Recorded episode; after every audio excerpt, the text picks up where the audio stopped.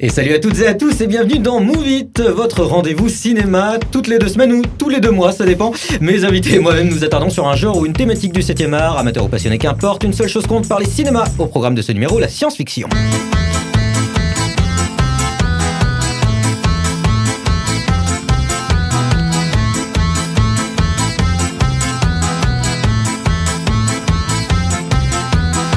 Et je peux vous dire que ça danse dans le studio. Quand je vous dis science-fiction, vous dites quoi? Vaisseaux spatiaux, machines à voyager dans le temps et aspirateur à fantômes, je suppose. Bref, vous l'avez compris, aujourd'hui on va s'intéresser à ce euh, à quoi la science aspire, c'est-à-dire la science-fiction. Et pour ça, eh bien, j'ai à mes côtés des invités exceptionnels qui sont plus du tout les mêmes qu'avant. hein. Enfin, enfin presque. On va commencer avec celui dont les cheveux défient la gravité. Je veux parler d'Onesi Matika. Eh oui, ils sont déjà à 200 mètres de haut. Comment tu vas Ça va bien et quoi Euh, ouais, ça, ça- ça va, ça va. Très heureux de, de- de se retrouver pour un movie. On enchaîne avec notre alien préférée. À en juger par la couleur bleue de ses cheveux, elle doit sûrement venir de la planète Neptune. Bonjour Philippe Bonjour, Oh là là là là, un petit bonjour euh, très doux. J'espère que tu vas bien. Ça va et toi Super, super. On passe maintenant à celui dont la connaissance cosmique dépasse les frontières de l'infini. On peut même dire qu'il a la science infuse. Il s'agit de Sam Alamouti. Comment vas-tu? Ça va bien et toi? Bonjour à tous. Très très bien, bonjour. Et enfin, de last but not the least, comme diraient nos amis anglophones, son emploi du temps est overbooked et sa connaissance de l'espace abyssal. Je parle bien sûr de Roman Boris. Salut Roman. Eh ben, j'allais me plaindre, j'allais dire que tu nous donnes toujours des surnoms pourris et ça, mais tu le glorifies. Mais en fait, franchement, pour le coup, ça me va. hein. Ah, très bien, très bien. Bon, euh, c'est très heureux de, de se retrouver pour, euh, pour Move It après, euh, après deux mois d'absence, il faut bien le dire, mais euh, euh, je suis très heureux que, que tout le monde sur ce plateau euh, soit là et, euh, et soit content du, du petit sobriquet que, que je lui donne. On- Moi je suis pas content.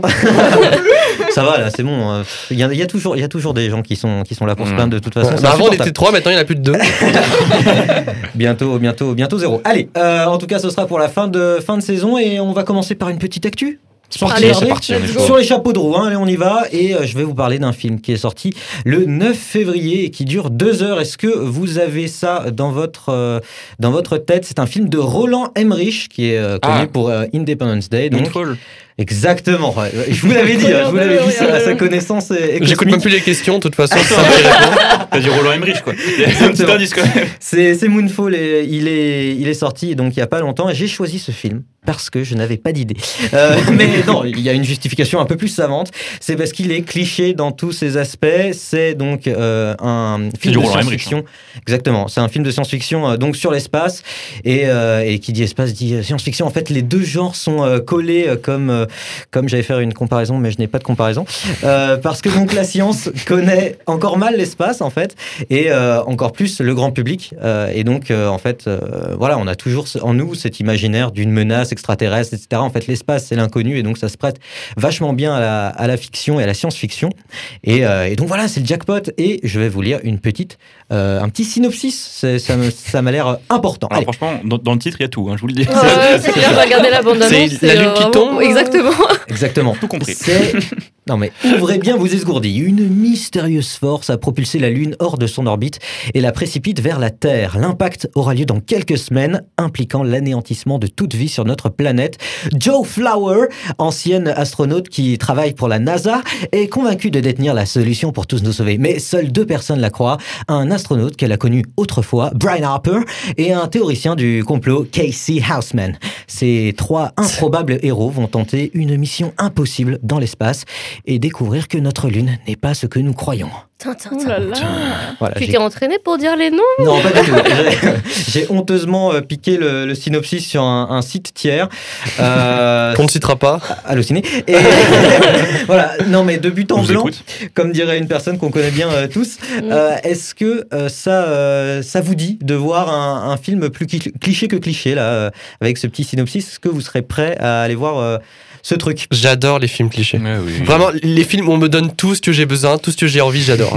Alors, Très moi, c'est plutôt, j'adore euh, tout ce qui est en rapport avec euh, l'espace. Donc, euh, Eh oui, oui, euh, donc, je l'ai dit, hein, astrophysicienne. Voilà, voilà. Donc, euh, Convaincu. oui, même si ça n'a pas l'air.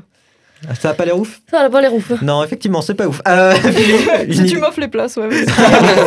Alors, tu sais, moi, je n'ai pas, euh, je n'ai pas fait le déplacement. hein, je, je me suis, je me suis duplex, retenu, bizarrement. Mais euh, voilà, j'ai recueilli à, à ma place euh, un avis d'un internaute sur euh, un site tiers, hein, à-. Euh, et cette personne nous dit Fait rarissime, j'étais le seul spectateur à la séance. Ça Oh commence non. bien. Le scénario n'a jamais été l'un des points forts de Roland Emmerich, misant avant tout sur sa mise en scène, sur le grand spectacle et le divertissement.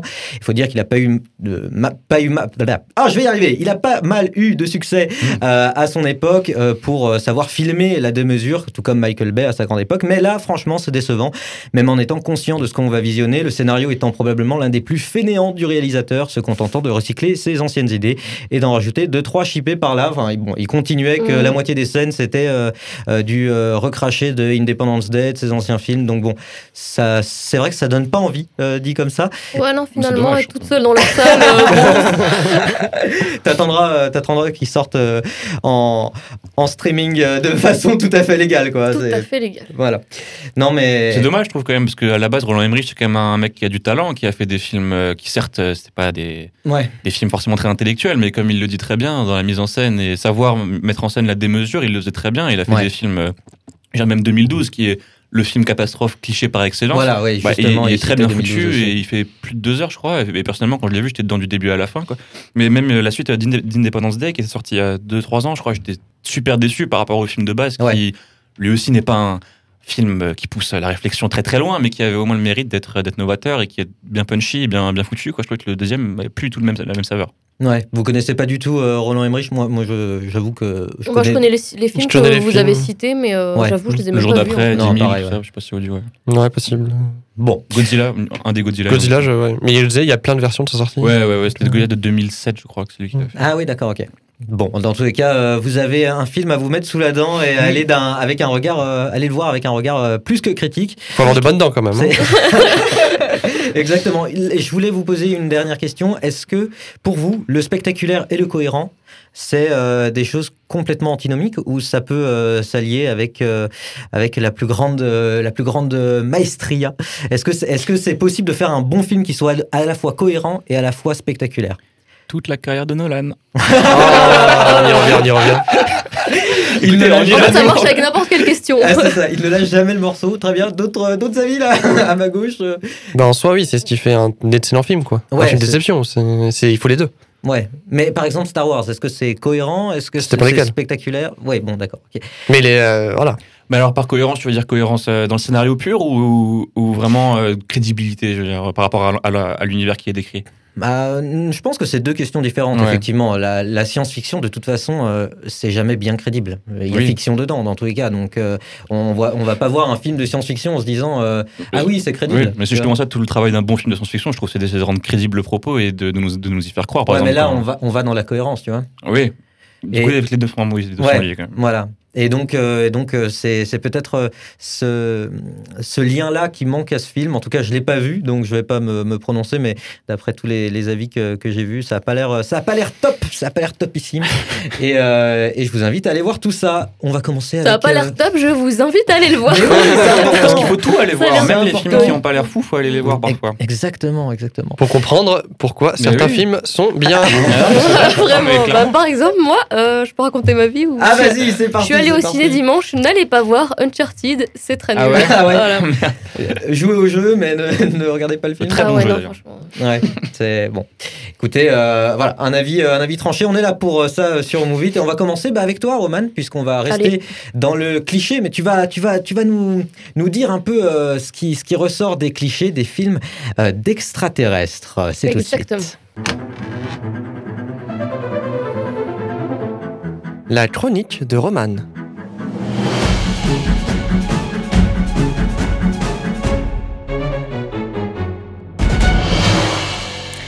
Tout le monde ici connaît au moins un film sur les aliens. Déjà, on a Alien 1, 2, 3, 4, 5 et 6 pour l'instant. Incroyable. J'ai vu le dernier au ciné, Covenant, euh, et j'ai passé la séance à me demander ce que je foutais là. Déjà parce que j'avais reçu un message de ma sœur disant que le chihuahua avait bouffé une gélule de morphine. Waouh. et, aussi, film. et aussi parce que j'ai trouvé euh, ça long et chiant. Désolé pour les méga fans, et Dieu sait qu'il y en a beaucoup, sinon Ridley Scott, James Cameron, David Fincher et Jean-Pierre Jeunet n'en auraient pas sorti 6. Bon, j'ai cru comprendre par la suite qu'il fallait en... que s'il fallait en regarder un, ça n'était sûrement pas le sixième. Et pour ceux qui ne connaissent pas, en gros, ces aliens-là, vaut mieux pas les croiser.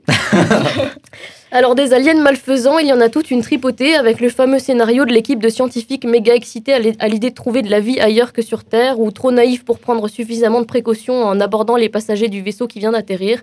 Mais des aliens cool, sympas, attendrissants et même drôles, il y en a aussi. Prenons E.T. l'extraterrestre. Honnêtement, qui n'a pas été touché par cette créature? En tout cas, moi, j'ai pleuré devant ce film et je sais, ça ne vous surprend pas.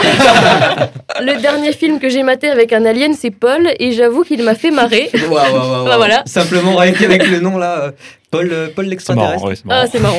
Très En quelques mots, Paul est un extraterrestre collaborant avec le gouvernement américain. Son cerveau contient concrètement toutes les informations scientifiques possibles et imaginables concernant la vie. Problème, maintenant que le gouvernement a eu ce qu'il voulait, Paul est devenu obsolète et une menace, il faut donc l'éliminer. Il parvient à s'échapper et tombe sur deux geeks dans la trentaine sillonnant les États-Unis en camping-car qui acceptent de l'aider à quitter la Terre. Mais le chemin de ces trois glandeurs associables est semé d'embûches. Pour le coup, physiquement, Paul, c'est le cliché de l'alien, énorme tête, énormes yeux, coup de poulet, petit ventre et bras dix fois trop longs. Ouais. Mais si je vous ai listé les différents types d'aliens, c'est en fait pour en venir à ce film, Premier Contact. Je crois que je n'ai jamais eu autant de frissons au cinéma ou même devant un film, sérieusement. Euh, pour la première fois, quelqu'un s'est dit qu'il n'allait pas faire parler anglais à un alien venu d'une autre galaxie et dont les, pro- les probabilités de communiquer de la même manière que l'homme sont censées être absolument nulles. Une douzaine de mystérieux vaisseaux arrivent sur Terre, longs, ovales et plats d'un côté, semblables à des demi-coques d'œufs, comme en lévitation à quelques mètres du sol, dispersés sur l'ensemble du globe.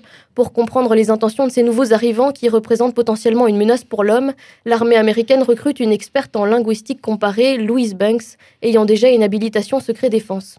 Avec l'aide du physicien théoricien Ian Donnelly, elle va tenter de déchiffrer le message de ces aliens, et l'exercice semble pour le moins effrayant. Entrer en contact physique avec les passagers de ces étranges vaisseaux demande de défier les lois de la nature, du moins celles que nous connaissons.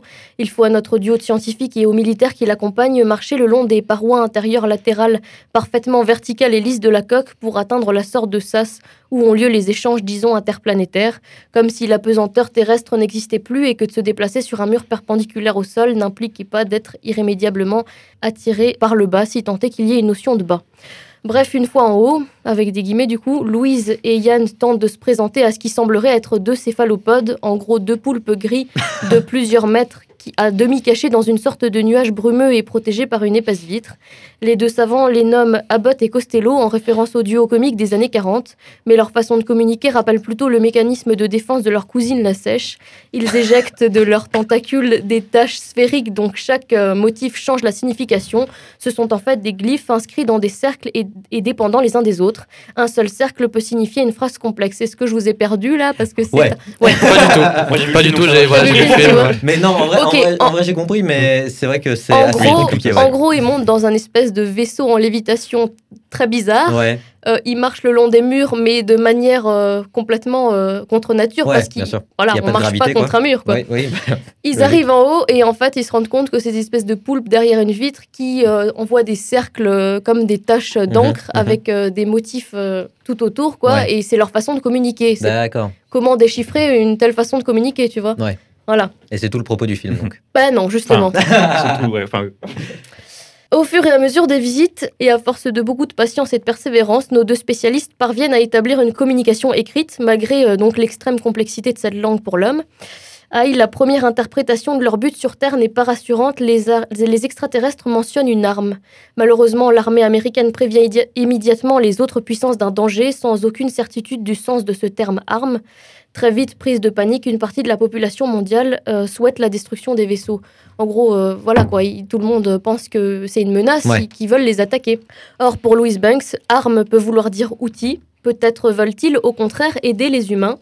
Et si j'avais déjà euh, apprécié jusque-là tous les détails qui font selon moi de ce film le premier film profondément intelligent, touchant, puissant et même sensé avec des aliens, la chute m'a complètement bouleversée. Tout au long du film, l'actrice principale semble avoir des flashbacks de son passé, de sa fille décédée. Ce sont en fait des souvenirs de son futur enfant avec le scientifique Ian Donnelly, qui lui vient de comprendre que tout est question de temps. En Oh gros, euh, les, les images qu'on voit euh, et qu'on Wow. pense être des souvenirs du passé sont des sont, sont des sont en quelque sorte des souvenirs du futur. Enfin, elle voit son futur quoi dans Mhm. ses dans ses visions. Ce sont des visions. La Chine, quand elle décide d'attaquer une coque, puisqu'elle prend, euh, elle prend cette- ce, ce terme arme pour une menace, Mhm. elle veut attaquer. Mais Louise sent qu'elle doit retourner dans le vaisseau. Elle se retrouve cette fois du côté de la vitre où il y a l'alien. Euh, donc avec cet alien Costello, elle découvre euh, qu'elle découvre en entier et qui mesure une dizaine de mètres. En fait, elle le voyait pas entier, mais ils sont, ils sont immenses ces Mhm. aliens. Et l'alien lui explique qu'elle peut voir le futur et que ses souvenirs sont des visions. Et là, j'avoue que pour être plus clair, je vais citer Wikipédia pour euh, la définition parce que j'aurais du mal à formuler ça seul. La structure du langage des heptapodes, parce que ce sont des heptapodes, ils ont 7 tentacules et pas 8. Permet, permet au locuteur de s'exprimer en même temps pour toutes les époques, plutôt que de s'exprimer comme la plupart des humains, dont la pensée dépend du temps qui s'écoule. D'accord. Est-ce que c'est clair? Ça, Oui. va, ça me semble. En fait, c'est des sortes de- d'êtres euh, intemporels, quoi. Ouais. Un peu. C'est ça. Mhm. Ouais. Une extension extrême de l'hypothèse de Sapir-Whorf, qui est un linguiste et anthropologue qui soutient que les représentations mentales dépendent euh, des catégories linguistiques, autrement dit que la façon dont on perçoit le monde dépend du langage. Puisqu'une une fois encore, ça, ça paraît. Ouais, ouais, je pourrais expliquer après si jamais, mais.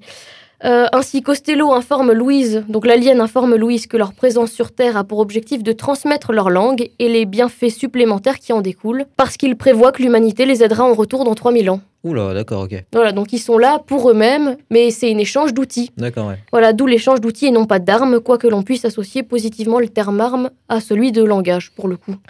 Voilà, donc la vision qui va tout changer est la suivante. Louise était à une réception internationale donnée en son honneur pour son travail sur la langue des heptapodes. C'est là qu'elle découvre ce qu'elle s'apprête à dire au téléphone au général Chang. En gros, elle a une vision Mhm. où elle se voit, où elle voit le général lui dire ce qu'elle lui a dit au téléphone Ouais. ce qu'en réalité, elle va lui dire au téléphone Ouais. et qui va tout changer. Donc, elle, elle découvre ce qui- ce qu'est-ce qu'elle va lui dire, et donc, de retour sur la terre ferme, elle passe ce fameux coup de fil et les armées chinoises annoncent leur retrait. Et dans les dernières minutes du film, son collègue et ami Yann Dunley avoue l'aimer. Ils auront effectivement une petite fille, Emma, dont Louise connaît déjà le sort tragique, puisqu'elle a eu les visions Ah. de son futur enfant, mort d'une maladie rare. Et c'est donc euh, là-dessus que s'arrête le film. Exactement. C'est horrible. Ah hein. ouais, pas mal. C'est horrible. Ah, c'est magnifique. Moi, je trouve vraiment magnifiquement euh, horrible, magnifique. c'est film Incroyable. Bon, c'était assez euh, compliqué de tout, tout suivre parce que effectivement, c'est la science-fiction comme, euh, bah, comme, j'allais dire comme on n'en fait plus, mais c'est vraiment, Bien euh, fait pour le Ah ouais, ouais, vraiment. c'est euh, vraiment science et, sont et fait pas chier, que quoi, les fiction. mecs, quoi. Ah ouais, oui, oui, c'est c'est intelligent, quoi. Ouais. c'est- Et en plus, il est magnifique le film. Ah, il est Euh, magnifique. Moi, vraiment, j'ai eu Ouais. des frissons, mais du début à la fin. Parce que moi, je l'ai vu en plus euh, au ciné, donc euh, Mhm. ça apporte encore plus de. Ah Bah écoutez, euh, il faudra que je que j'aille voir ça, mais c'est vrai que c'est assez assez bluffant parce que vraiment on se dit mais où c'est que ça va nous mener? Et en fait euh, Mm. tout tout le propos du film c'est que euh, c'est pas seulement un film d'alien, c'est un film de de langage, en fait. ouais. De langage, de temps. Enfin, de relations euh, aussi entre les hommes et entre en- entre eux en fait. Ouais, exactement. ouais. Su- ouais. Ok, bah c'était super intéressant. Merci Roman. Euh, je voulais te poser une question. euh, de- Alors non, mais une question à tous d'ailleurs. Euh, De quoi il parle le film? Non, mais qu'est-ce que vous pensez de cette euh, représentation des aliens en tant que pieuvres C'est vrai que souvent, on a cette représentation. Alors, soit c'est des hommes verts, Ouais. soit, soit c'est des, soit c'est des pieuvres intergalactiques bizarres là, avec Ah, plein tu de. trouves que c'est souvent des pieuvres, Eh ben, écoute, toi? moi, moi je, j'ai plusieurs œuvres qui me viennent en tête, notamment aussi un, un animé. Alors, je sais pas d'où vient cliché, j'aurais dû aller chercher, mais il y a un animé où, euh, justement, euh, ça se passe dans un futur post-apocalyptique où euh, la Terre est, est submergée. Et euh, il y a eu deux euh, grandes batailles par le passé. C'est le transhumanisme, qui Mhm. fait qu'on a construit des sortes de robots et une sorte de planète habitable. Et. Non, l'inverse, pardon. Le transhumanisme, c'est. euh, Elysium. on a non, c'est euh, pas du tout. C'est euh, Suicide no, Gar- no Gargantia. Ouais. Euh, ça, hum, le transhumanisme. Donc, euh, on a on a fait des hommes, des sortes de pieuvres qui peuvent euh, habiter dans l'espace, et euh, et donc justement la- le numérique qui fait que euh, on peut habiter une autre planète. Et donc à chaque fois, on a on a des, on- je sais pas, cette sorte de, de pieuvre comme chimère spatiale. Il me semble que ça, même dans les Star Wars, il y a pas il y a pas des il y a pas des pieuvres dans les Star Wars, il me semble. Star Wars. euh, Bah, Star Wars, je Star Wars, pense Star pas. Wars. Non, parce que Euh, de mémoire, non. Si, si, le machin blanc, dans, là. Dans le 1, Une espèce de- enfin dans l'épisode 1, donc le quatrième, du Ouais. coup, il me semble qu'à un moment, ils, ils se font, euh, ils se font engloutir par une espèce de grosse pieuvre un Ouais, peu ouais. tentaculaire comme ça, il me semble. Et c'est, c'est- Ah, en vrai, c'est une sorte de kraken spatial. Là, il, faut, il faudrait que. faudrait Mais justement, je crois que ça vient justement du fait que le, euh, le kraken, c'est un, euh, animal euh, donc, euh, euh, légendaire, en fait, qui n'existe pas. Bah, à l'époque, il a pris, euh, il a pris en crédibilité justement parce que euh, les pirates en mer, vous Mm. voyez des espèces de grosses, euh, de, grands, grands trucs comme ça, pieuvres énormes. Parce qu'il Mhm. y en a qui mesurent, qui sont très grandes, hein, des pieuvres Ouais, bien la mer. Et ils prenaient ça pour donc un kraken, donc cet animal imaginaire. Et c'est un truc qui est resté pendant très très longtemps dans l'imaginaire collectif, Ouais. Dans ce truc de euh, il y a- ça existe quoi. Et donc moi je pense que ça vient de là, à mon avis, ce- cette représentation un peu euh, Ouais, c'est possible. un peu fa- fa- fantasmée de, de l'alien, je pense. Ouais. J'imagine, je sais pas. À voir, à voir, à faire des recherches, mais voilà, je trouvais ça, je trouvais ça intéressant. Encore une fois, euh, je me suis dit, mais encore une pieuvre, c'est pas possible, c'est quoi le bordel? Mais voilà, euh, intéressant Ouais, encore mais une je fois. trouve ça quand même moins, euh, moins cucu que le petit mec vert euh, tout mal gaulé euh, qui, qui, a- qui a une espèce de, de, Non, de mais copie euh, dégueulasse de l'homme, quoi, en fait. Enfin, je sais pas, c'est. parce que moi, je, je vois Mars Attack quand, euh, quand euh, j'imagine les, les petits hommes verts. J'avais vu ce film quand j'avais 8 ans en passant dans la télé parce qu'il le passait. T'avais la cervelle verte qui- qui giclait. tu sais. En plus, c'est à moitié comique, donc tu sais pas Ouais, comment ouais, trop le prendre. Tu dis. C'est un comique, ouais, c'est un comique Ouais. étrange. Ouais. Des, des- je vois que Philly, euh, toi, t'as les cheveux bleus, peut-être que tu ressembles à un peu une pieuvre. On le saura, hein, qu'elle a les cheveux bleus. euh. je sais pas, je sais pas quoi dire. Non, j'ai toujours Ouais. pas vu d'alien, tout va bien. non, en vrai, ça, perso, ça me choque pas trop euh, la représentation Ouais. des aliens comme ça, parce que je me dis que j'en ai toujours vu comme ça. Et Ouais. que s'ils ressembleraient à des humains, je pense que ça me ferait plus flipper. Ouais, d'accord. Mais, euh, mais dans tous les cas, c'était une question d'ailleurs euh, d'Alexandre Astier, je sais pas si vous vous souvenez, il avait fait une conférence sur les exoplanètes, etc. Et, euh, et donc, c'est quelque chose qu'il avait développé pendant longtemps dans son spectacle, notamment où il disait la forme de vie extraterrestre, elle existe sûrement, parce qu'avec tous les, tous les systèmes solaires qu'on qu'on qu'on sait qui existent maintenant, toutes les galaxies, maintenant, tu sais, il y a toujours. tu- tu- la science, c'était avant, la planète, c'était le centre de l'univers, et puis en fait, après, on a réussi à dézoomer, dézoomer, Mm, dézoomer, et mm. en fait, on se rend compte qu'on ne peut même pas imaginer combien de combien d'entités il existe sur, euh, dans l'univers. Et donc, euh, il dit, bah, en fait, c'est sûrement pas qu'un fantasme, mais le fait où le fantasme, où le fantasme existe, en fait, c'est dans sa représentation. C'est sûrement, euh, je sais pas moi, une, Ah oui, la une manière de. feuille, euh, euh, des, je sais pas, ça, ça peut, ça des, truc, voilà, des, des bactéries, des végétaux. la ouais, c'est sûr, c'est c'est- ça- c'est comme si tu avais des orties, euh, des orties Mm. spatiaux qui venaient sur Terre et qui faisaient Je suis en paix. bon, voilà, c'est pour un. Mais encore une fois, très intéressant ce rapport au langage, etc. Et on va, on va continuer dans cette veine euh, extraterrestre avec euh, Onésime, mon très cher Onésime. Tu, tu vas nous parler euh, d'Alien, toi aussi. Et euh, ça va différer un petit peu.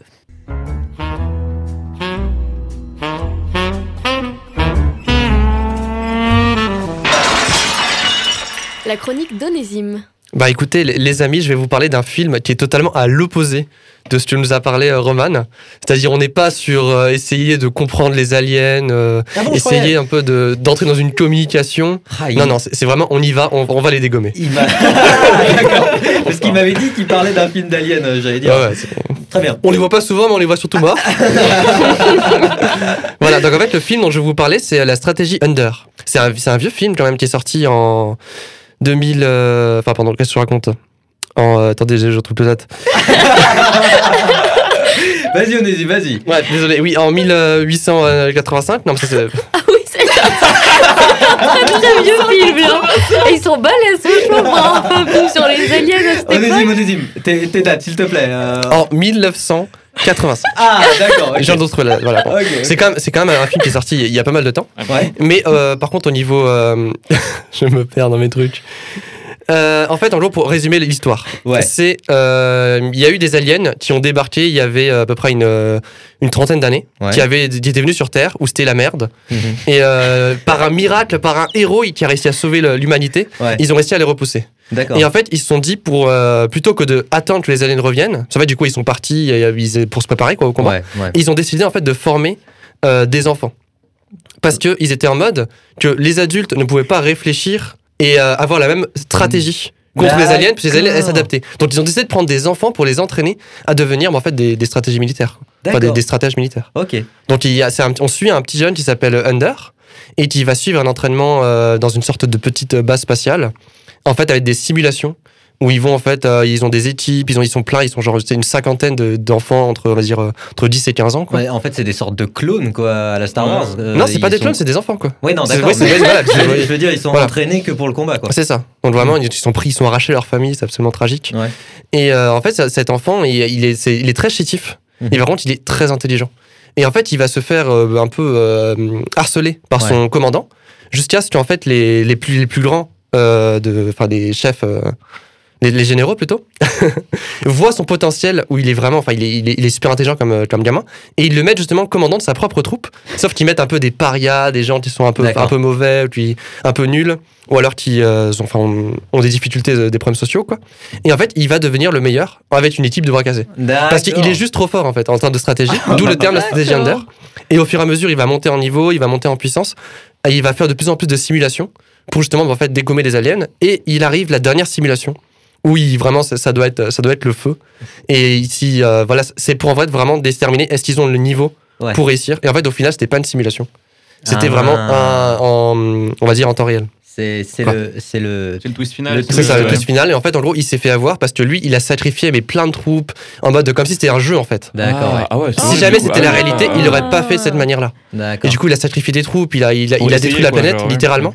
Et lui, en fait, euh, il avait aussi des visions. Donc, un peu sur le côté de la communication, il y avait une partie, des visions des aliens.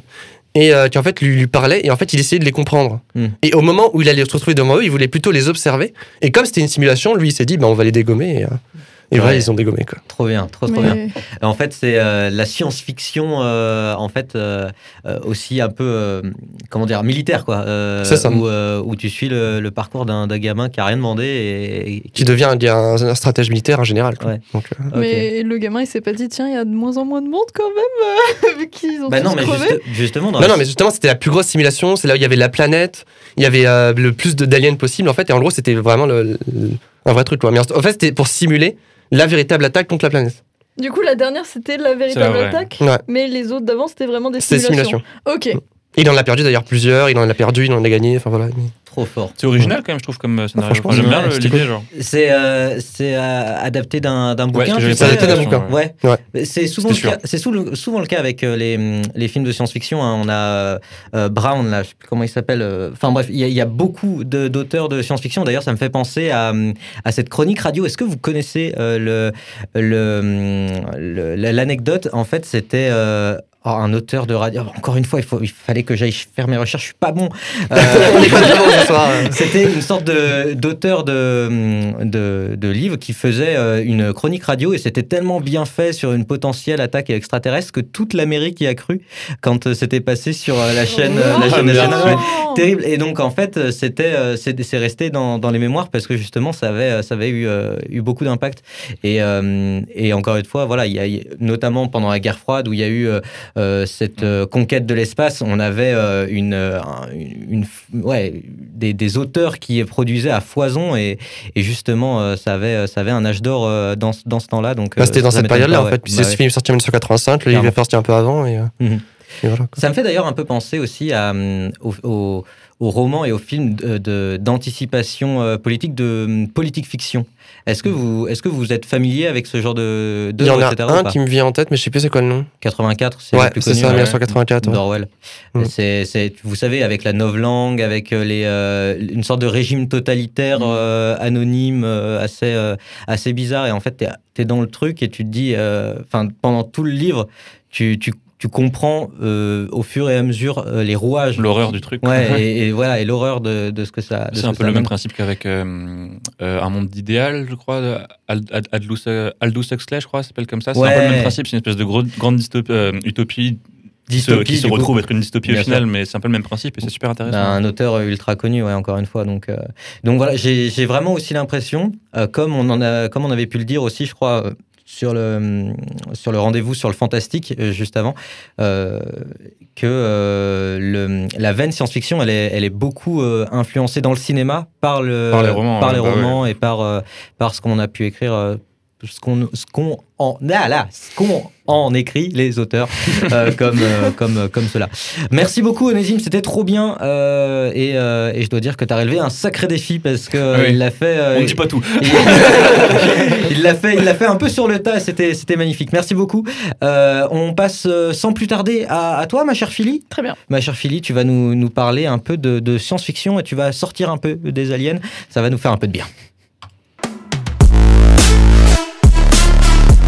C'est l'heure de la chronique de Philly.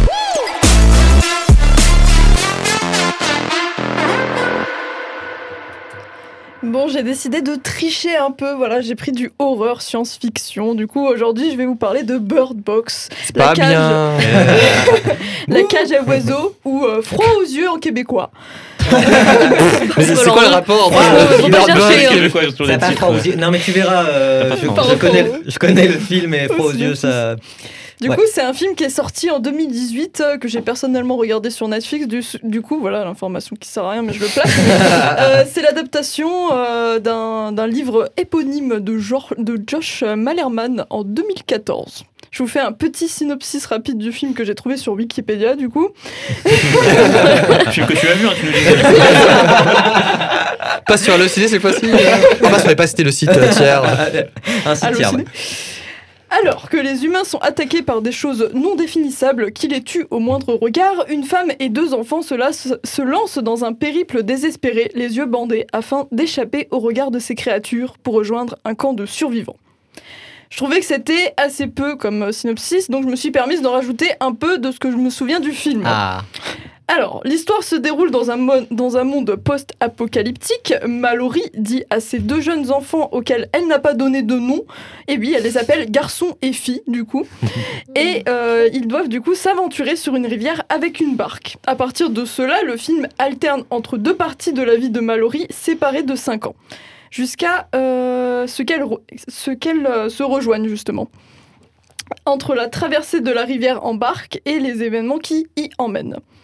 Mallory ainsi que les deux enfants ont interdiction de retirer le bandeau qui couvre leurs yeux sous risque de mourir. Pourquoi, me direz-vous? Eh bien, euh, il y a des créatures qui, dès que tu les regardes, te mettent en transe et te donnent euh, envie de te suicider, en fait. S'ensuite, des scènes de suicide plus magnifiques les unes que les autres, et des aventures creepy, mais tout cela sans jamais voir les fameux monstres ou en apprendre forcément plus. Voilà, c'est un peu brouillon, tout comme euh, le film, mais je ne suis pas là pour critiquer aujourd'hui, et oui. J'ai décidé de vous donner des petites anecdotes sympas sur le film. ah. Attention, euh, spoiler de partout. Du coup, comme je vous le disais plus tôt, l'identité des monstres n'est jamais, ré- jamais révélée. Eh bien, euh, les créateurs des films expliquent qu'au début, ils avaient planifié de montrer les monstres.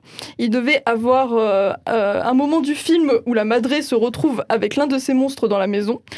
Et en fait, euh, ben, les créateurs euh, ont considéré que le monstre était pas assez creepy. Hmm. Et oui, imaginez un peu un serpent avec la tête d'un bébé tout mignon. Non. C'est ça le design C'est euh, ça. Ouais, bon. ah ouais. Et donc, euh, lors du tournage de la scène, l'actrice euh, jouant Mallory n'a pas pu s'empêcher de pouffer de rire. du coup, euh, ça n'allait pas vraiment avec l'ambiance du film, je vous le fais deviner. Donc, la, ré- la réalisatrice a décidé de retirer les monstres et je pense que c'est mieux comme ça. Voilà. Bah encore une, euh, je suis désolé, un petite Ouais, parenthèse. Euh, comme on est un peu euh, dans une chronique un peu informelle et que tu balances des anecdotes, euh, c'est vrai que ça rejoint ce qu'on avait dit sur le premier. Movie, sur l'horreur. Quand la menace est invisible, on- pire. Ça ouais. peut être c'est d'autant plus flippant, quoi. pesante. Exactement. Moi, j'ai vu les 15 premières minutes du film. Ça t'a tenu 15 minutes. Ah non, oui, mais vraiment. C'est unanime là, tout le monde est d'accord. non, non, non, non. En fait, c'est que. euh, et, euh, voilà, je vous raconte un peu ma vie. Ma, ma copine l'a mise alors qu'il était 1h du mat. J'ai fait non, mais c'est bon, il faut, Ça que ira. j'aille- il faut que j'aille me coucher là bientôt. Donc, euh, et voilà, il faut que j'aille le regarder. Mais, euh, mais c'est c'est vrai que c'est très dérangeant parce que du coup, euh, bah, tu vois juste les personnages euh, regarder un truc et faire euh, je vais me suicider. Et donc, euh, Oui, ils, se tapent, ils se- ils se tapent la tête sur les carreaux. Ils, se font, ils, ils vont sur la route pour se, pre- pour se prendre un camion, tu vois, des trucs comme ça. Et, euh, et donc, c'est assez, assez marrant. euh, et, et en même temps, c'est bon, tu te dis, bon, voilà, un autre jour, quoi. Et en plus, ça crée des, ça crée des situations plutôt loufoques où ben, ils, vont, ils tentent de sortir dehors, mais sans regarder dehors. Ouais. Et du coup, ils sont dans une voiture, ils sont là, Ah ils oui. conduisent à l'aveugle, mais c'est complètement. Ils ont pas Ouais. une voiture. Bah, pour autant pas, pas prendre le volant. Bah c'est quoi voilà, ça ça. justement Autant marcher juste euh, à pied et tu fermes les yeux. Quoi. Ouais, bizarre. Ah. Justement, c'est l'une des incohérences du, du film. Ils sortent en voiture et en fait, ils peignent, ils peignent les, les vitres en noir pour pas pouvoir voir dehors. Et après, le mec, il fait euh, Non, mais vous inquiétez pas, on a un GPS. c'est très bien. Il y a juste le GPS qui fait Allez à gauche. que s'il y a des voitures Oui. devant, c'est parce qu'il y a tout le monde qui a abandonné. Oh, purée. Bref, on va continuer. Oui. Deuxième petite anecdote. Du coup, le film est inspiré du livre, bien sûr, mais comme tous les films de ce style, beaucoup de détails euh, diffèrent du roman. Et le plus notable, attention, euh, gros spoil, Martin, Ouais. c'est la fin du film. Oh mince. euh, Quel dommage. Et Voilà. du coup, comme dire que j'avais décidé de le regarder. Ce soir. Vas-y, Philippe. Du coup, ils arrivent sains et saufs au sanctuaire. Ils y trouvent beaucoup de gens souriants. L'explication à ce phénomène est que tout le monde est aveugle en fait. Et du coup, euh, ils peuvent pas voir les monstres. Du coup, ils n'ont pas de menace par rapport au, fait de se suicider. Sauf que dans le livre, c'est un peu plus tragique et creepy. En effet, les monstres ont décidé de laisser les gens du sanctuaire tranquilles après que les habitants décident tout simplement de se crever les yeux, Et Eh oui, enfants compris. Suite logique. logique. les enfants compris. Ensuite, peu- troisième petite anecdote, la- l'actrice qui joue Mallory a décidé de passer la plupart du temps du tournage avec un vrai bandeau. Je cite, c'est pour améliorer mon jeu d'acteur. Sauf que, comme vous vous en doutez, ça a rajouté de la difficulté au tournage car Sandra, l'actrice, n'arrêtait tout simplement pas de rentrer dans les caméras. En fait, c'est- c'est c'est comique ce film. Ouais, ouais, ouais. Non, mais c'est comique quand tu connais les anecdotes. Ouais, mais à regarder, ça a l'air aussi pas mal, quoi. Je sais pas, ouais, c'est c'est assez bizarre, mais. Je euh, me suis endormi devant pour personne.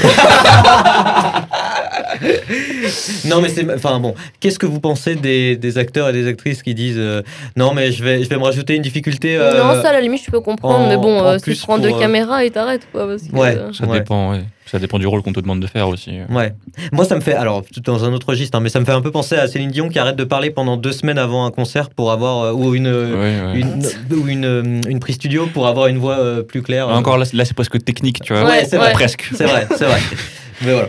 En vrai, il y a une scène du film où elle a décidé d'enlever le bandeau. C'est une scène où elle court avec les deux enfants dans ses bras. Et la seule raison, c'est euh, qu'elle avait pas envie de rentrer les enfants dans des arbres, en fait. Sinon, je pense qu'elle l'aurait. C'est le réalisateur qui lui a dit Non, tu, enlèves ce bandeau. Mais on s'en fout, les enfants, ils sont jetables Il y en a d'autres de toute façon qui arrivent. on, les crève, on leur crève les yeux, sinon ils ont rien vu. En tout cas, euh, j'aurais pu vous parler de toutes les incohérences du film ou bien euh, d'une vidéo que j'ai vue de, de 20 minutes qui explique en quoi presque toutes les lignes de dialogue de Bird Box est pourrie. Mais ça m'énerve trop, donc je préfère euh, m'arrêter à ces trois petites anecdotes mignonnes. Ah, super, Philippe. Eh bien. euh, eh Mais bien, pas super film. Non, c'est vrai. Onésime, toi, tu l'as vu, donc tu dis. Ouais, je l'ai vu, mais je- enfin, je l'ai vu. Ouais, vraiment. J'ai vu le début, Tu le- la vraiment fin, quoi. devant? Bon, il y avait ma copine à côté. euh, bon, après, il s'est passé d'autres trucs, mais Ah, non, mais il n'y a pas de problème. Alors, exclusivité pour Move It, euh, Onésime, tu vas nous dire ce qui s'est passé.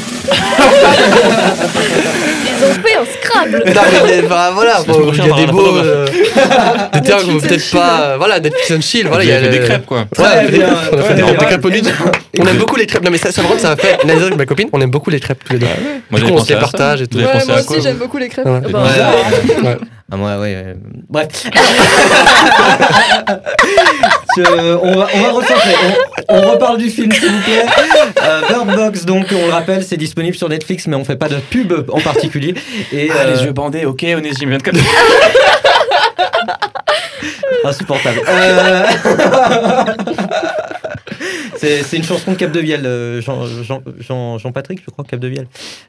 C'est moi, Jean-Patrick, Quand ou on tu quand me on- montres du doigt Non, je, te, je te montre du doigt parce que je sais que tu as une culture musicale proche de la mienne et c'est euh, quand t'es dans le désert. Ah oui, depuis Euh, trop longtemps. Voilà, et euh, c'est euh, les yeux bandés à la fin. Bref, on s'en fout. Euh, allez, on va continuer. Je vous sens un peu tout dispersé là, je sais pas On est content de recommencer l'émission, Ah, c'est pour ça. mes, plaisirs partagés en tout cas. Ce mot vite par niveau. Exactement. On a une larme du côté de. On a une larme. J'espère en tout cas que, que la science-fiction ça vous plaît, hein, Ah c'est oui. incroyable. Euh, Est-ce que vous avez un petit péché mignon Là, c'est la petite question euh, que, que je vous sors comme ça. Est-ce que vous avez un film vraiment que euh, vous n'avez pas cité jusqu'ici et que euh, vous aimez euh, voir, revoir en lien avec la science-fiction? Ça peut être Star Wars carrément, on peut parler de Star Wars, mais euh, ou alors un truc plus de niche. Je sais pas du tout. Moi, c'est vrai que j'en ai pas. Moi, je risque d'en parler dans ma chronique euh, d'un des trucs. Ah là Mais, là euh, là là. Après, sinon, Nolan, quoi. Il va nous lâcher, lui. Mais euh, non, moi, à la limite, ouais, bah, à la limite, Star Wars, c'est vrai que. Ouais, euh, bah oui. c'est vrai Ça que marque, quoi. Ouais, quand même. les, les six, euh, encore une fois, on va pas parler des, des trois autres. Il y, a- il y a trois autres Je Mais sais pas con. déjà, déjà, moi, j'ai pas vu le 8 et le 9, je me suis, je me suis retenu. Mais, euh, mais, euh, mais Tu rates les, des choses. hein. les six premiers, même la prélogie qui avait été euh, J'adore cassée, la euh, prélogie. j'adore moi aussi J'adore la prélogie. Je la trouve même trop que la, que la trilogie originale. Oui, ouais. Mais c'est un point de vue tout à fait personnel. ouais, mais ouais, je- d'accord, ouais. Ah, euh, on est d'accord que la, la prélogie, c'est les 1, trois 2, qui avaient- 3. C'est- C'est des épisodes 1, 2, 3. 1, 2, 3. C'est quand, euh, y a 1, 2, Anakin. 3 dans le sens euh, Anakin. 4, 5, 6 ou. Non, non, euh, enfin oui, dans le sens que. Ah oui, oui, non, mais je comment aussi. dire, dans- enfin, comment dire, genre. Quoi? Enfin, c'est les, Ah, les 4e, 5e et 6e Non. films qui sont sortis. Voilà. Oui, bah c'est Ouais, aussi voilà. mes préférés pour Ouais. D'accord, Ouais, oui. C'est ouais. quand euh, on raconte euh, la, Anakin, la naissance de. Dark Ouais. Vador et Ouais. pas. C'est une euh, tragédie. C'est- c'est- C'est C'est vrai. c'est une vraie tragédie grecque. Ouais, Moi, c'est ouais. pour ça que j'adore. C'est que tout mène Avec à le ça. ça Effectivement. En plus, moi, je les ai regardés, je connaissais pas l'histoire de Star Wars. Ah, c'est Donc en soi, c'était incroyable. T'as t'as regardé la prélogie avant la, la trilogie Ça, c'est originale encore mieux. C'est ça. Je les ai regardés dans le bon ordre. Ah, mais par contre, Ouais, euh, la qualité d'image, euh, ça fait un peu Ah, bizarre de regarder dans ce sens-là, quoi. Ouais, c'est sûr. Et puis, euh, ouais, le premier. Bah, c'est je- pour ça que j'ai je pas aimé du coup les 4, 5, 6 parce que j'étais en mode, mais c'est quoi cette merde je, je me souviens, je me souviens euh, regarder la première scène de Star Wars, C3PO, c'est une boîte de conserve. Ah bah c'est oui. incroyable, ouais, ouais. c'est incroyable. Ça t'as l'impression de voir. Euh, Philly, ça va Non, mais t'as- t'as pas vu les films Non. Ouais. Non, ai mais vu un. C'est bah, c'est bien. Et je voilà. crois que c'est euh, l'un des derniers, du coup, c'est Disney. Ouais. Ah, ouais. Ah, c'est moins bien. non, mais voilà, bah, je sais pas, Chewbacca, le- toute, euh, Toute la compagnie. toute euh, la compagnie. Non, mais je trouve que je trouve qu'il y, y a- il y a des trop bons, euh, trop bons là, qui dans, marchent quoi. dans Star Wars, il y a le bestiaire, il est incroyable. Ouais. Le nombre de choses que, Mm. qui, qui sont visibles à l'écran, c'est fou. Ouais. Star Wars, je me rappelle, enfin, je me rappelle, j'étais pas né du coup, mais je crois quand l'épisode 6 était sorti, il y avait ce truc où il y avait, pendant un plan, il y avait 64 vaisseaux visibles à l'écran en même temps. Ah ouais. Et c'était genre, à l'époque, c'était genre, les gens allaient voir en- le film. Pour ça, je crois que dans le 4, il y en avait 8, que dans le 5, il y en avait 16, et que c'était déjà un truc de fou. Ah, c'est vrai? Et pour le 6, ils avaient développé un truc qui permettait d'en mettre 64 à l'écran, je crois. Et les gens allaient vraiment euh, voir Star Wars 6 parce que c'est Star Wars, mais aussi pour ce plan qui dure euh, deux secondes peut-être dans le film. Ah ouais. Mais C'était un argument de vente Ah, quoi. C'était Ouais. c'était vraiment un argument de vente. Ah, trop Pour l'époque, euh, ça doit être ouf. Bah oui, parce que quand, quand tu vois que dans le troisième, le, ça commence avec une bataille, une, bataille spatiale où il y a je sais pas combien de centaines de vaisseaux Ouais. visibles à l'écran, et Ouais. c'est fou, tu te dis l'évolution des trucs comme ça. C'est sûr. Voilà.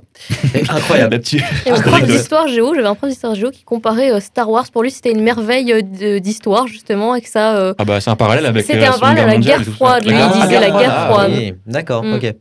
Euh, moi, j'ai- j'ai effectivement la, hum, en littérature, on cite aussi Star Wars pour le roman d'aventure parce qu'il y a tous Oui. les codes du roman d'aventure. En fait, Mm. il Le parcours commence du héros. Quoi. Exactement, il commence avec le héros H-E-R-A-U-L-T, qui, euh, donc Obi-Wan Kenobi, Ah oui. qui va le former et qui va lui faire Le prendre conscience, effectivement, euh, de, de sa destinée et, et l'éveiller. C'est- En gros, tu as tous les codes qui, qui, re- qui sont repris. C'est un cas d'école, hein, clairement. Mm. Ouais, et, euh, et donc pour ça, effectivement, euh, tu te dis, c'est quand même un monument. Donc voilà, c'était le petit, le, le petit moment Star Wars sur euh, It, et on va continuer. On va continuer avec euh, une petite chronique de notre, de notre cosmique euh, Sam, qui va nous parler de, euh, de science-fiction en général. Un petit teaser Euh, nous allons parler de voyage dans le temps. Ah, ça c'est ça c'est un gros morceau et c'est tout de suite.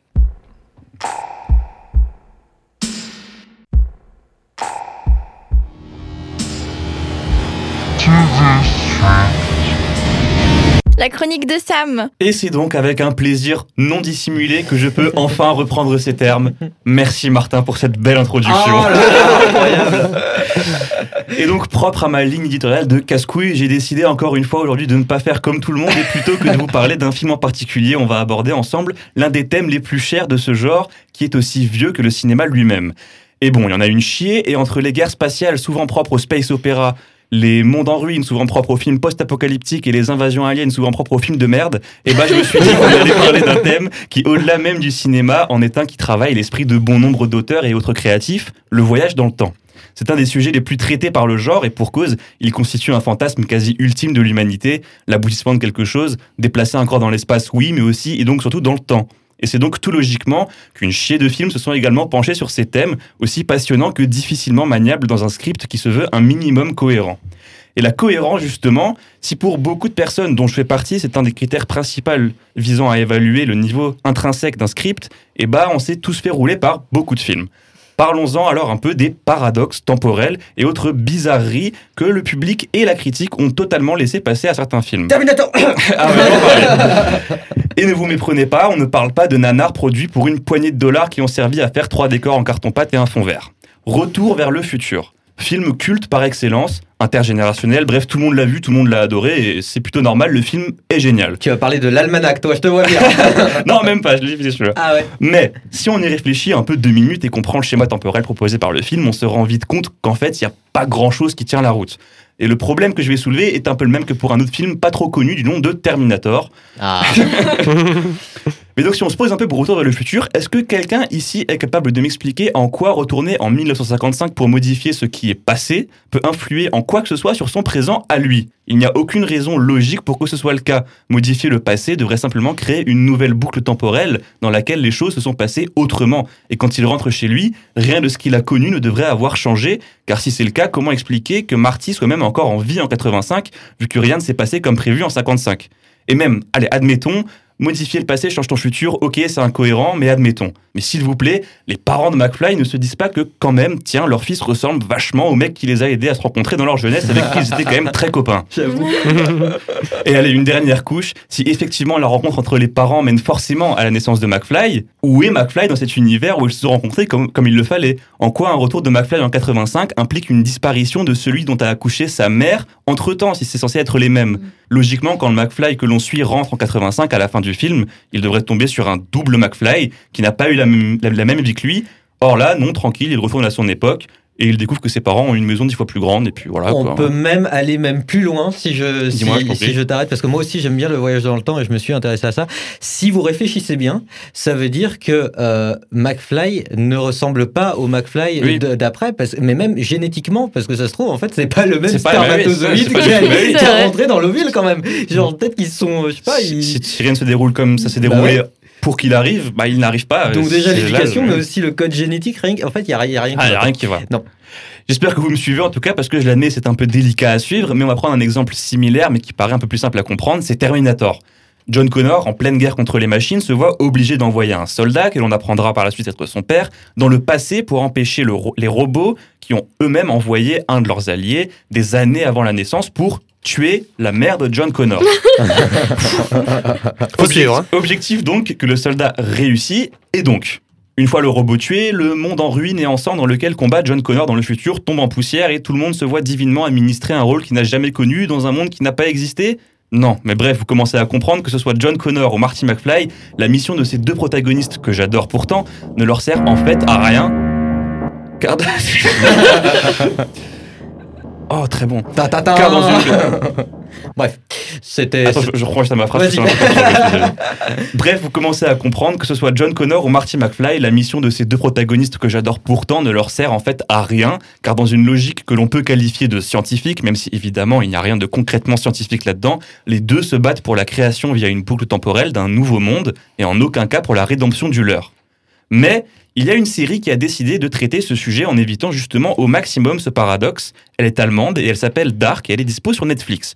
Le plus appréciable avec cette série, c'est qu'elle se permet même de mettre les personnages eux-mêmes directement face à cette contradiction qu'aucun d'entre eux ne voyait venir, étant donné que, comme nous, ils sont éduqués à prendre pour argent comptant cette incohérence temporelle si fortement installée comme une normalité. Alors du coup, petit spoiler, attention, oui, la série va aller au bout de cette logique aussi scientifique que possible qu'on exposait avant, et tout le but de la série est de trouver donc le point de départ de ce paradoxe temporel, de trouver le bon gars au bon moment qui le premier a voulu modifier son présent en changeant son passé, ce qui entraîne la création d'autres espaces-temps, donc vous l'aurez compris. Et cette série, en plus d'être parfaitement mise en scène, est l'un des bijoux d'écriture les plus parfaits qu'il m'ait été donné de voir. Et à noter que le scénariste a tout écrit entièrement avant d'essayer de la produire, et il allait voir Netflix en disant clairement, c'est trois saisons de 8 épisodes chacune ou rien, pas plus, pas moins, il faut quand même avoir des couilles pour le faire ça. C'est ouf. Parce qu'il avait prévu absolument tous les, dé- tous les détails de l'histoire Ouais. pour pas qu'il y ait d'incohérence, et il voulait pas tomber dans ce truc de la série marche, alors Ouais. on fait des saisons, on fait des Ah. saisons. Ouais. Et franchement, en tant qu'amateur du genre et de bons scénarios, je ne peux qu'espérer que cette série simplement parfaite inspirera les prochains sadomaso qui s'attaqueront à ce sujet qui tous nous passionne et ce depuis toujours, à savoir le voyage dans le temps. Ah, C'est incroyable, superbe. Eh ben, merci, je sais enfin quelle série regarder. Euh, Dark, incroyable. C'est Je vrai. note, je note sur mon téléphone. euh, J'en ai une autre euh, dans, le même, dans le même style, c'est une série animée, encore une fois. Moi j'aime bien les animés japonais. euh, je- Erased, non? Non, Erased, c'est. C'est pas un truc sur le voyage dans le temps, c'est un thriller, c'est un thriller Ouais. temporel. Donc euh, c'est- c'est c'est cool, mais bon. C'est c'est Steins Gate. Steins Gate, c'est un, Mmh. un animé purement euh, science-fiction, voyage dans le temps, comment ça marche, c'est des vraies théories.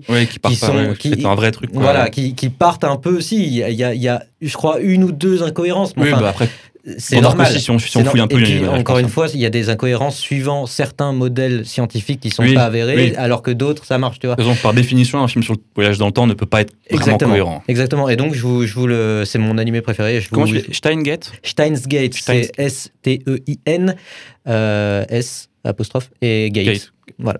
C'est euh, La porte de Stein. Voilà, exactement. Ça, ça parle de, ça parle effectivement de lignes euh, d'univers, ça parle de, de lignes temporelles, de voyage, de modification dans, dans le temps, mais aussi de modification, euh, euh, je sais pas comment. Enfin bref, Ouais, c'est donc, trop euh, cool.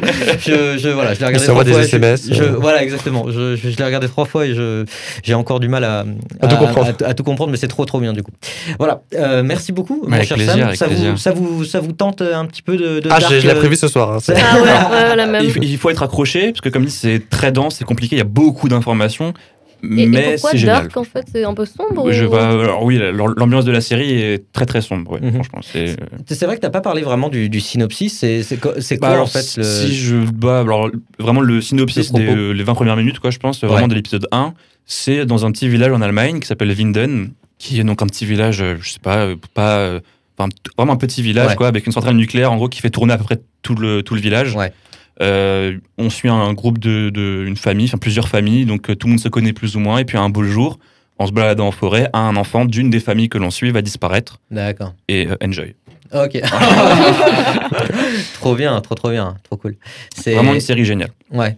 Ok. qui se regarde en plus deux fois sans problème non, franchement bah oui, sur- mais tu, l'apprécies même encore plus la deuxième fois parce que la première fois c'est tellement complexe que si tu as suivi, tu as compris le sens global, mais en le revoyant Mm. une deuxième fois, tu saisis vraiment toutes les subtilités et tu vois qu'à l'épisode 2, il prépare des choses dans lesquelles il va C'est- répondre trois saisons plus tard. C'est vraiment un, incroyable. truc, c'est un truc propre au voyage temporel, ça en plus. Ouais. Parce que c'est vrai que dans, dans la première. Alors, ce qui marche pas du tout dans, euh, par exemple, Retour dans le futur, Retour Mhm. vers le futur, pardon, où euh, tout est très linéaire. Oui. Mais euh, dans des. Justement, Steins Gate, c'est exactement pareil. Donc, Dark, je suppose que c'est pareil. En fait, tu comprends des trucs au début que tu Mhm. comprenais Oui, pas. ouais. Parce que C'est à ça la fin. Et ça, c'est moi, trop bien. genre. Ça, c'est trop bien, ouais. Ouais. Tu, te dis, tu dis, ah oui, ça, c'est arrivé parce que ça, c'est euh, expliqué Mm, oui, Ça, c'est. 30 épisodes après. Enfin, Bah, ça, c'est le signe d'un mec qui a vraiment bossé son scénario pour le coup. Ça, c'est vraiment. Ouais, c'est ultra ficelé Ouais, ouais, ouais. et donc euh, tu prends plaisir. Ça me fait penser à un animé aussi, c'est Accenture. C'est c'est exactement ça en fait. Ouais, aussi. Tout ouais. est écrit à l'avance. et- Mm. Bon, après, là, on n'est pas trop dans la science-fiction, mais, euh, mais oui, on- la fiction Bon, pure. ça pourrait en soi. Fiction pure. C'est pas, c'est pas trop c'est scientifique. pas trop. Après, moi, je, je me- possible. je me suis arrêté à la saison 1 où on pouvait encore plus ou moins penser que c'était euh, Oui. plus ou moins mécanique, tout ça. Ouais, ouais, je vois. Euh, en tout cas, en tout cas, voilà, on a plein de plein de films à aller regarder euh, part et d'autre. N'oubliez pas Moonfall, hein, on en a oublié. Après tous les bons films dont on a parlé, c'est Moonfall. Euh, non, mais voilà, euh, encore une fois, un genre qui, qui a fait ses, ses lettres de noblesse, notamment dans les années 80, et qui continue de Ouais. de eh bien de, de, de produire. Après, bon, avec plus- plus ou moins de succès, mais, Mais euh, c'est- un des genres les plus, enfin, c'est même presque le genre le plus vieux du cinéma, hein, la science-fiction. C'est Georges Méliès dans l'année 1890, il faisait déjà des films de science-fiction. C'est vrai, Ouais, c'est c'est vrai. un, c'est un des genres les, les plus vieux du cinéma. mhm, c'est bah, pff, incroyable. Ah, mais c'est- on a bien fait de l'inviter. Hein, c'est- Eh, mais vous, vous connaissez tous cette image de la Lune De qui la reçoit Lune, une exactement. fusée. euh, vous, vous, vous devez voir de quoi je parle Non. Non? Ah ouais? Ah C'est- c'est- Bah, Je crois que ça s'appelle Voyage sur la Lune, très humblement. hein, je ouais, crois que ouais. ça s'appelle ça. C'est un des premiers courts C'est un métrages. de- ouais, c'est Georges Méliès. Alors, je je crois pas que ce soit un des premiers. Je crois que c'était sorti tout début du XXe Ah, d'accord, siècle. ouais. Donc 1900, 1901 Oui, le premier, ça doit être. euh, c'est pas un train qui rentre dans une gare ou un Si, ça c'est. Ouais, ouais. Et en tout cas, ouais, bah, je vous conseille d'aller voir. À mon avis, euh, certaines personnes vont voir de quoi je parle. L'image de la Lune avec un visage et euh, une fusée euh, qui Ouais. lui rentre dedans. Et c'est. Ah oui, maintenant que tu dis avec le visage. Ouais, ah oui, c'est vrai que le visage ouais. est quand même assez. Ouais. En tout cas, voilà, c'est une des premières images vraiment de science-fiction du cinéma euh, connu. euh, par ses pairs, on va dire. Exactement. Euh, j'espère, euh, j'espère que ce numéro de Movie vous a plu. Euh, Un, un régal. Mesdames et messieurs, un régal. Comme toujours. Incroyable. C'est, c'est, c'est toujours un grand plaisir de, de faire ça avec vous. N'oubliez pas, euh, eh bien, on va essayer d'avoir des rendez-vous un peu plus, euh, un peu plus euh, périodiques. Bon, après, bon, euh, avec le Covid aussi, hein, euh, Ouais. voilà, on n'est pas tributaire de, de, de notre propre périodicité. Mais voilà, vous, vous, avez, vous avez toutes les clés en main pour bien apprécier euh, la science-fiction et, et bien euh, Est-ce qu'on le prochain le prochain numéro. Le prochain numéro. Eh bien, euh, mon cher Sam, euh, débrouille-toi. Je choisis Ah bah écoute, euh, vas-y. On va parler du western. Ah, Oh, ça me va. Voilà. Ouais. Surtout qu'en plus, euh, oh là là, Oh, Vraiment, trop bien. on va Ça y est, refaire ça Oh, fuse là. Ça Ah fuse. oui, oui, Ah, moi j'en ai plein Parce qu'en aussi là. plus, en plus Ouais. avec, avec- ça fait des ponts avec la science-fiction euh, un petit. Ah ouais. Cowboy vs envahisseur, là, ou je sais pas quoi. Cowboy Bebop. On en parlera la prochaine fois, mon très cher. Et oui, c'est par. Et oui. là. Cowboy Bebop, Eh euh, oui, on en a oui, pas oui. parlé. Euh, dans tous les cas, eh bien, euh, eh bien, euh, on se rend, on se donne rendez-vous la prochaine fois. Ah non, hein. On verra. Dans oui, deux peut-être, mois. peut-être que. Non, en vrai, voilà. on, on va essayer de- d'avoir un rythme un peu, un peu plus tenu, peut-être. Voilà, maintenant. exactement. 2022, c'est Euh, bon. Bonne, bonne résolution. On est fin février 2022. Il faut du temps, il faut du temps. Et dans tous les cas, n'oubliez pas, we like to Move it